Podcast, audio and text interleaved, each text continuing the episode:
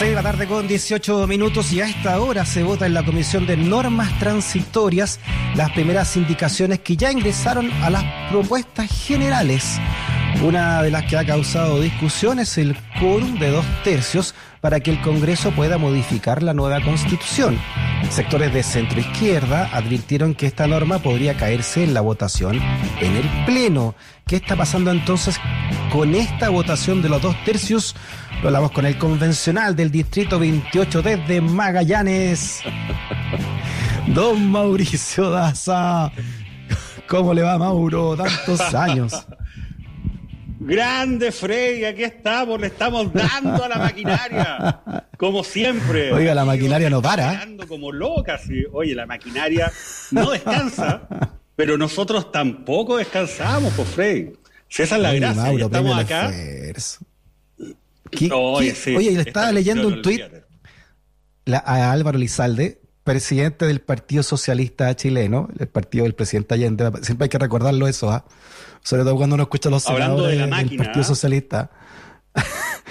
que dice que, que, eh, es malo esto que no se aprueben los dos tercios para cambiar la constitución, que es como eh, parecido a lo que había antes. ¿Qué, qué, lo, qué, explíquenos usted qué está ocurriendo en la interna ahí. ¿Qué significan estos dos tercios? Bueno, a ver, lo de Lizalde es evidente. Imagínate, lo único que quieren los senadores es poder cambiar una constitución que los elimina. Si es obvio, o sea, al final eso está detrás de este debate. El problema es el siguiente. Mm. Acá nosotros tenemos que definir normas que hagan el tránsito desde la institucionalidad de la, de la Constitución del 80, la vigente, a la institucionalidad de la nueva Constitución, en caso que se apruebe. Entonces ese traspaso se rige precisamente a través de las normas transitorias que regula esta materia. Ahora, en ese contexto, yo por lo menos no estoy a favor que instituciones que forman parte de precisamente eh, la orgánica que va a ser superada y que va a ser reemplazada por la nueva constitución puedan modificar esa nueva constitución.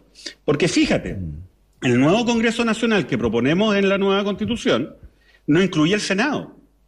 Eh, además establece una integración nueva de las mm. cámaras. Entonces, los incumbentes tienen un interés personal en eh, precisamente esta nueva institucionalidad que le va a quitar muchas de las ventajas que ellos mismos tienen. Entonces, es un riesgo enorme mm. permitirle a este Congreso, que fue elegido bajo las normas de la Constitución del 80, que son superadas por la nueva Constitución, que tengan la atribución de cambiar la nueva Constitución. Entonces yo creo que ese desde ya es un error. Ahora, eh, ellos lo que están alegando es otra cosa. Hay una norma que se está votando que permite que el actual Congreso cambie la nueva constitución, pero bajo un quórum de dos tercios. Entonces ellos consideran que ese quórum es muy alto. Claro, porque probablemente lo único que quieren es modificar estas reglas que los perjudican. Entonces yo creo que acá eh, no hay que aprobar ni los dos tercios ni nada, hay que impedir que el actual Congreso pueda modificar la nueva Carta Fundamental y que solo el nuevo Congreso que vaya a ser elegido a partir de las normas de esta Constitución, que entra en vigencia si es que se gana el plebiscito el 4 de septiembre, sea ese Congreso el que pueda hacer tales cambios. Yo aquí de lejos se puede ver el bosque pues, con, perspectiva. y estoy viendo que están naciendo están los amarillos claros y los amarillos oscuros. El, amarillo oscuro y el amarillo pato. entonces, este grupo, este grupo que quiere eh, los dos tercios, que, o sea, que, que, o sea, que no los quiere, digamos, que quiere, que quiere ver a la vuelta de la esquina, ver cómo cambia la constitución, si, si la aprobamos en septiembre, son como los amarillos claros. Ah, no son tan amarillos, pero se, se, están metiendo por el lado, ¿no? ¿no? O no lo quieren decir abiertamente y ahí, por supuesto, están los sectores incumbentes y aquí el Partido Socialista ha tenido un actuar ya desenmascarado, ¿no? Me refiero a la elite de la cúpula representada en el, Senado, ¿no? básicamente. ¿eh? Bueno, ahí está Lizalde, obviamente, y todos los incumbentes que están básicamente tratando de hacer algo que es impresentable. Quieren tener la atribución de cambiar la nueva constitución antes que ésta pueda ser aplicada en su totalidad. Entonces, la verdad que no tiene mucho sentido y eh, además eh, quieren hacerlo con, claro, ellos, ellos les gustaría que esto fuera una mayoría simple para poder cambiar la nueva constitución de la manera más sencilla posible.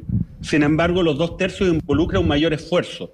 Pero debo decirte una cosa, si nosotros le damos, por ejemplo, al Senado la posibilidad de cambiar una constitución que lo elimina, yo te digo rápidamente de que en, de acá a dos años el Senado va a restablecerse, van a seguir teniendo ocho años de periodo, no va a haber un comité que cada cuatro años le revise las dietas, como establece además la nueva constitución. O sea, que nosotros le estamos bajando el periodo, estamos además emparejando la cancha, fíjate, eso es muy importante, porque la Cámara de las Regiones, que según muchos reemplazaría al Senado, bueno, la Cámara de las Regiones elige un mismo número de escaños por región independiente de cuál sea el número de habitantes de cada región. Y hay otro elemento que es más clave todavía.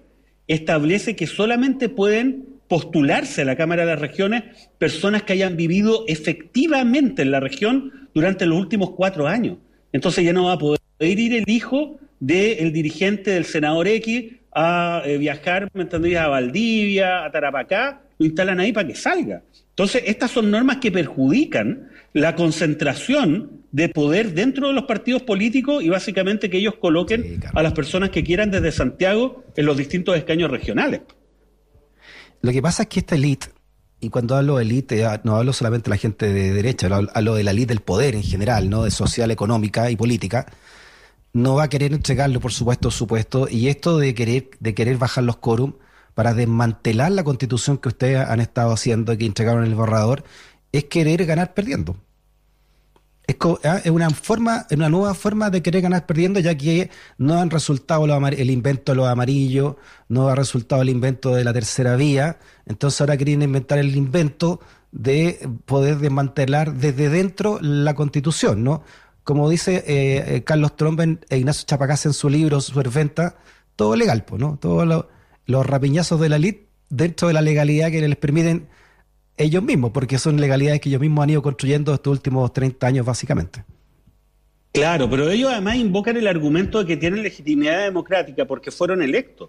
El tema es que claro que fueron electos, pero fueron electos a partir de las reglas del viejo orden, de la constitución del 80, al momento en que fueron electos, no estaba en discusión y no se les había entregado la eventual atribución de poder modificar ¿no? Eh, la nueva Carta Fundamental. Y además, acuérdate cuál fue el último pronunciamiento ciudadano respecto de si miembros del Congreso que son electos a partir de las reglas de la Constitución del 80 podían o no intervenir en la definición del texto de nueva Constitución.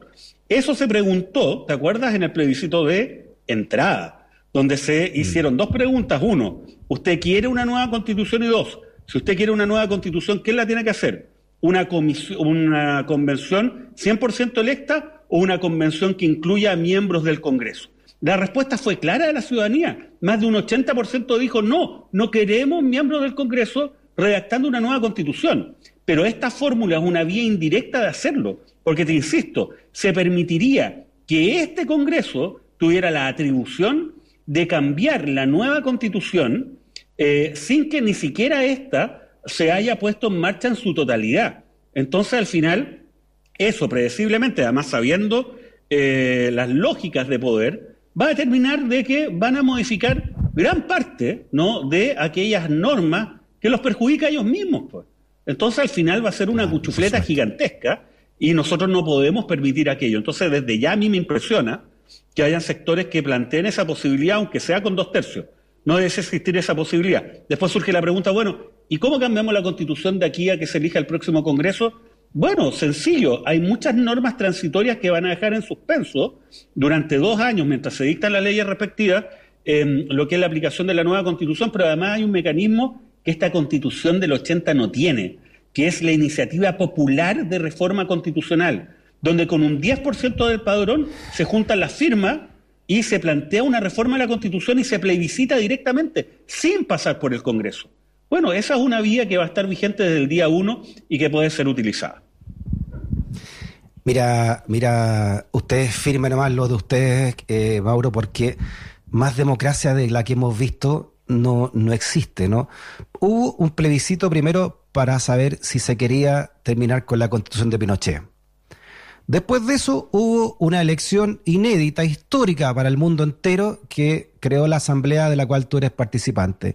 Y luego va a haber otro plebiscito de salida.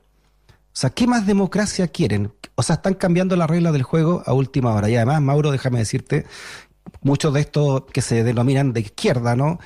Se olvidan que la constitución que estamos haciendo viene de un tremendo estallido social cuyas réplicas seguimos viviendo. Cuando el los excluidos del país no aguantaron más y se rebelaron, que es lo que ocurre en todas las revoluciones que ha vivido la sociedad humana y sobre todo la, contemporánea. Por lo tanto, lo que están haciendo ahora también es un acto tremendo de responsabilidad. Lo que queremos nosotros luego es un Chile integrado, un Chile tranquilo, un Chile que se pueda trabajar en paz y en armonía. Si le siguen poniendo estos palos al puente, esta élite, ¿no? desesperada por mantener su granjería, están nuevamente jugando con la explosión social. Y eso me imagino que lo deben tener muy claro, porque las reglas son claras. El pueblo chileno votó por estas reglas en contra de la élite. Si las van a sacar estas reglas de nuevamente desde la élite, están cometiendo un acto de enorme y tremenda irresponsabilidad con la democracia chilena, Mauro. Es que, oye, no le pidas mucho más a este grupo. O sea, acá tenemos un grupo que tienen intereses, no tienen principios, y los intereses son de ellos y de los otros intereses que ellos representan. Y esta es una cuestión transversal. Tú hablas del Partido Socialista, la verdad que ellos se han portado, eh, digamos, igual que muchos sectores de derecha en varios ámbitos, ¿no? Y que ni siquiera la derecha sea una cosa transversal, te insisto. Acá en la nueva constitución está en juego no solamente el Chile que queremos, sino también se ponen en riesgo intereses del poder económico hiperconcentrado que se ha enriquecido durante los últimos 40 años a partir de este sistema de abuso, el cual está consagrado y amparado por la Constitución del 80. Entonces ellos obviamente van a hacer todos los esfuerzos para que a través del minudeo, ¿no? La cosa chica, bueno, tratar de revertir estos cambios o imposibilitarlos, ¿no? Y eso lo hacen a partir de la campaña de tergiversaciones y mentiras que han levantado desde el rechazo. Entonces, la verdad que esto es, eh, yo diría que un desafío muy grande eh, que estamos tratando de llevarlo adelante en contra de todo, ¿no? Eh, porque ellos tienen el poder, ¿no? Pero como lo hemos dicho, lo van a perder. Muy bien, Mauro, firme ustedes con eso. Eh, ¿Cuándo ya se va a saber todo esto de las reglas transitorias? Eh, porque finalmente esta constitución, como lo estamos viendo, la va a tener que defender el pueblo chileno y sus respectivas naciones y no la va a defender la élite, como lo estamos viendo, ¿no? lo que llamamos élite en todo sentido, política, social y económica. Claro, mira, eh, nosotros tenemos la votación, la Comisión de Normas Transitorias está votando en estos momentos, eso va al Pleno, eh, las normas que se rechacen vuelven a la Comisión para una segunda propuesta, así vamos a tener completo por ahí por el 17 de julio. Acá, como te digo, la máquina no está funcionando con todo, para tratar de salvarse en algo con las normas transitorias. Pero lo que queremos es una constitución que sea de la ciudadanía, para la ciudadanía y que no demore 10, 20 años en aplicarse, sino que se empiece a aplicar cuanto antes.